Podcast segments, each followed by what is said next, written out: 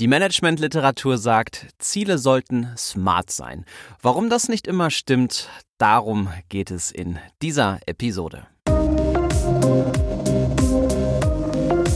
Mich faszinieren Menschen, die Ziele erreichen, die für andere unerreichbar scheinen. Diese Machertypen prägen meinen Alltag als selbstständiger Unternehmensberater und ich glaube, dass auch in dir mehr Macher steckt, als du manchmal denkst. Ich freue mich, wenn das, was mich bewegt, dich auch in deinem Abenteuermacher weiter nach vorne bringt. Mein Name ist Bastian Kästner und ich teile mit dir meine Impulse für Macher. Der heutige Impuls, der nimmt dich und mich mit zurück in meine Studienzeit. Das ist schon ein wenig her und deswegen macht es mir unheimlich Freude, mich mit dir daran zurückzuerinnern. Und zwar nehme ich dich mit in meine erste Management-Vorlesung an der Uni. Ich habe mich total darauf gefreut, denn du musst dir vorstellen, die ersten Semester im Wirtschaftsstudium verbringst du in erster Linie mit Vorlesungen, die erstmal wenig mit dem zu tun haben, was du vielleicht später eigentlich beruflich machen möchtest. Also mit Rechnungswesen, Kostenrechnung, mit IT und selbst Programmieren, das alles war etwas, wo wir uns durchquälen mussten. Und umso glücklicher war ich natürlich, als ich dann endlich in einer Vorlesung saß, die das Thema Management bewegte. Ich saß also mit ziemlich vielen anderen im Hörsaal und sah dem Dozenten zu, wie er seine Tasche auspackte, wie er sich auf seinem Pult einrichtete und wie er dann eine Frage an uns stellte. Und die Frage lautete, Liebe Herrschaften, was ist eigentlich ein richtiges Ziel? Ich war ziemlich gespannt. Wenn ich ehrlich bin, habe ich mich auch nicht getraut, mich zu melden. Ich habe lieber gelauscht, was meine Kommilitonen so antworten. Und bei vielen Antworten hat der Dozent reagiert mit einem Nein, das ist nicht richtig. Schließlich löste er das Rätsel auf, ging zur Tafel und schrieb in großen Buchstaben das Wort Smart an die Tafel.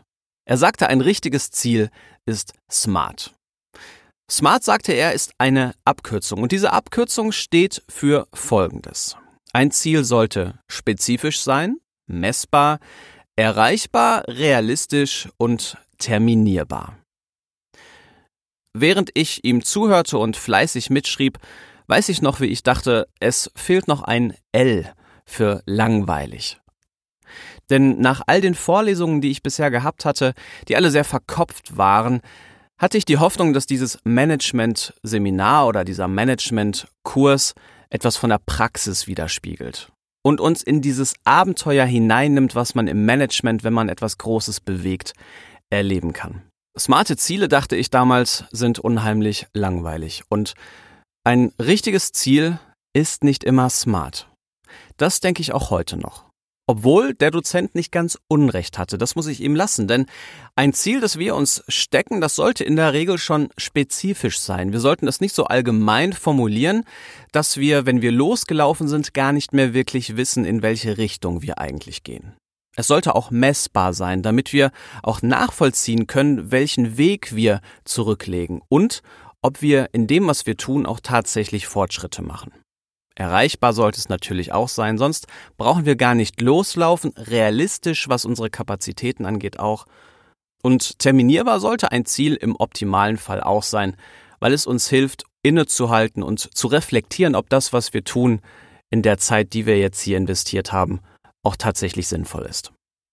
Also ganz falsch ist das, was der Dozent sagte, nicht. Aber ganz richtig ist das eben auch nicht, denn die richtigen Ziele müssen nicht immer smart sein. Mein Lieblingsbeispiel ist hier die Filmreihe Star Wars.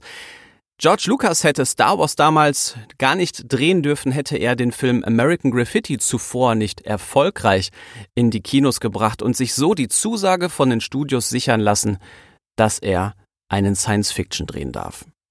Hätte Star Wars ein smartes Ziel sein müssen und hätte man es nach diesen Aspekten bewertet, dann wäre eigentlich sehr schnell klar gewesen, dass man Star Wars nicht hätte drehen dürfen. Denn relativ schnell wurde klar, dass die Produktionskosten das Budget ohne Ende sprengen und auch die Kulissen waren viel zu aufwendig und hätten nach smarten Zielen eigentlich gar nicht produziert werden dürfen. Denn smart war zu dieser Zeit das Wiederverwenden von bestehenden Kulissen in Hollywood.